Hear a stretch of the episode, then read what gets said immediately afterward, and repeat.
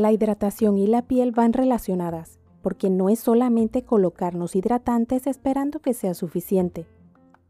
Debemos tomar suficiente agua, pero sin exagerar porque todo debe ser un balance. No soy especialista en el tema, aclaro como siempre que comento sobre lo que me ha funcionado. Para que puedan consultar con un especialista para ver las mejores opciones según cada condición desde que tengo memoria no era de tomar mucha agua, realmente no me gustaba y no por algo en especial. Simplemente no me gustaba de pronto la consecuencia porque al tomar agua luego hay que ir al baño. Con los años la falta de hidratación me afectaba fisiológicamente, al punto de que mi cuerpo me daba señales que debía cambiar. No hice un cambio hasta el día que en el colegio nos enseñaron un video de lo que causa no consumir suficiente agua. Ese video quedó en mi memoria, tanto que me hizo empezar a buscar la manera de incluir más agua en mi rutina. Se me complicaba porque al tomar agua fría se me quitaba la sed muy rápido. Luego de un tiempo noté cambios internos y físicos, aunque a pesar de eso no lograba tomar lo suficiente.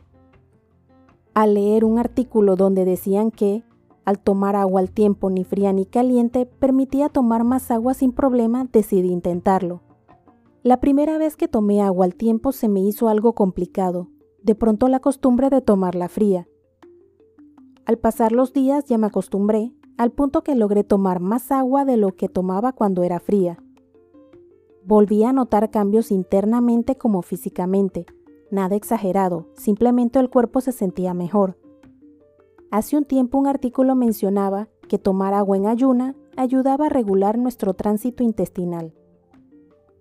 Estás en Moututi, tu podcast. No olvides darle me gusta, comenta y suscríbete a Moututi en tu plataforma de podcast favorita para adecuar los temas y saber la plataforma que prefieres. No perdía nada con intentarlo, para ver si lograba mejorar aún más mi salud al ser algo que no daña el cuerpo. El agua hasta el momento es beneficiosa, sin exagerar, claro está. Así que decidí intentarlo, pero poco a poco porque en ayuna tomar agua no a todos se nos hace sencillo. El primer día no pude tomar mucho, me dieron ganas de vomitar y no logré tomar más que un poquito. Fui aumentando la cantidad de agua en ayuna a medida que iba tolerando tomarla para no presionarme. Porque el artículo menciona una cantidad específica de agua, aunque como todos somos diferentes, no debe ser la misma para todos. En mi caso escucho a mi cuerpo lo que soporta que tome y la manera en que reacciona. De esta manera encontré la cantidad justa que me funciona para lograr regular mi tránsito intestinal. Al lograr un tránsito intestinal lento, ya sé que me falta tomar más agua para el día siguiente. En caso de que sea muy rápido, me indica que debo reducir un poquito mi consumo de agua. Es escuchar nuestro cuerpo porque no es saludable los extremos en nada aunque sea agua, y pensemos que no nos puede hacer daño. Claro que beber agua en exceso puede causarnos problemas. Todo es un balance para que nuestro cuerpo se mantenga en las mejores condiciones. Un especialista puede decirte la cantidad adecuada en caso de que no logres regular tu tránsito intestinal. Algunas personas, además de beber agua, debemos utilizar cremas para mantener nuestro cuerpo hidratado porque sin importar la cantidad de agua que tomamos, nuestra piel muestra signos de falta de hidratación. En mi caso con mis problemas de piel, debo utilizar hidratantes para que mi piel no pierda dicha hidratación. Antes mi piel era mixta con tendencia a grasa, ahora es mixta tendiendo a seca. Sin importar el tipo de piel que tengas, la hidratación debe ser parte de tu rutina diaria. Lo que varía es la consistencia del hidratante, desde gel, gel crema, crema o la presentación adecuada según el tipo de piel. Ambas cosas deben ir relacionadas porque por más productos que utilices, si no consumes la cantidad de agua necesaria, no lograrás los resultados deseados. Se complementan ambas cosas porque un cuerpo sano es primordial. Sin importar tu edad actual, debes estar claro de la cantidad de agua que necesita tu cuerpo los cambios que comencé a notar al poco a poco ir tomando la cantidad de agua adecuada fueron también en mi piel, cabello y uñas. Tampoco hay que obsesionarse con tomar agua. La idea es que poco a poco sea parte de nuestra rutina. no exagerar en las cantidades porque no es saludable exagerar.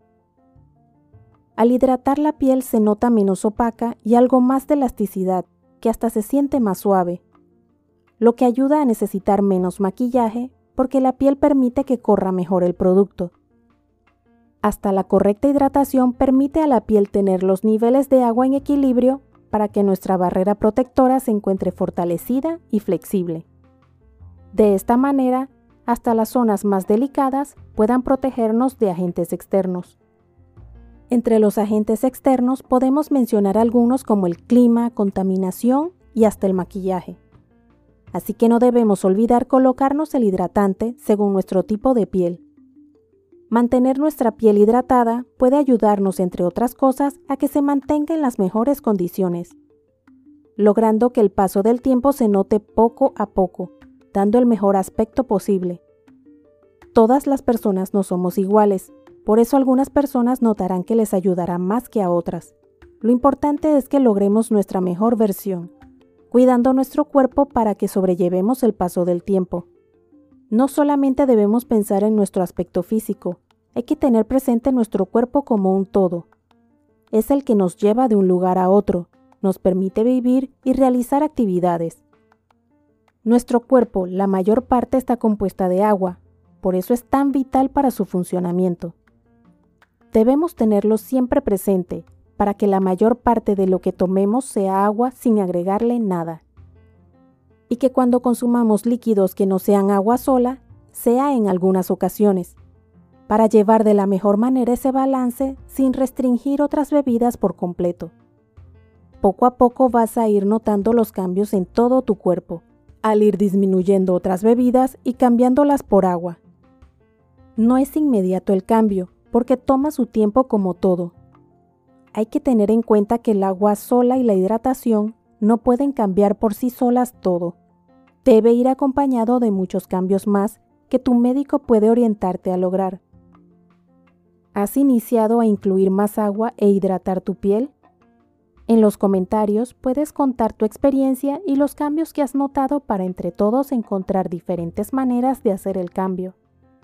Recuerda suscribirte a mi podcast Mode Tutti en la plataforma de tu preferencia indica que te gusta y deja tus comentarios dentro de la cordialidad para adecuar los temas y saber la plataforma que prefieres. Puedes seguirme en mi blog moututi.com, en Instagram, Twitter y Facebook como arroba y en mi canal de YouTube Moututi.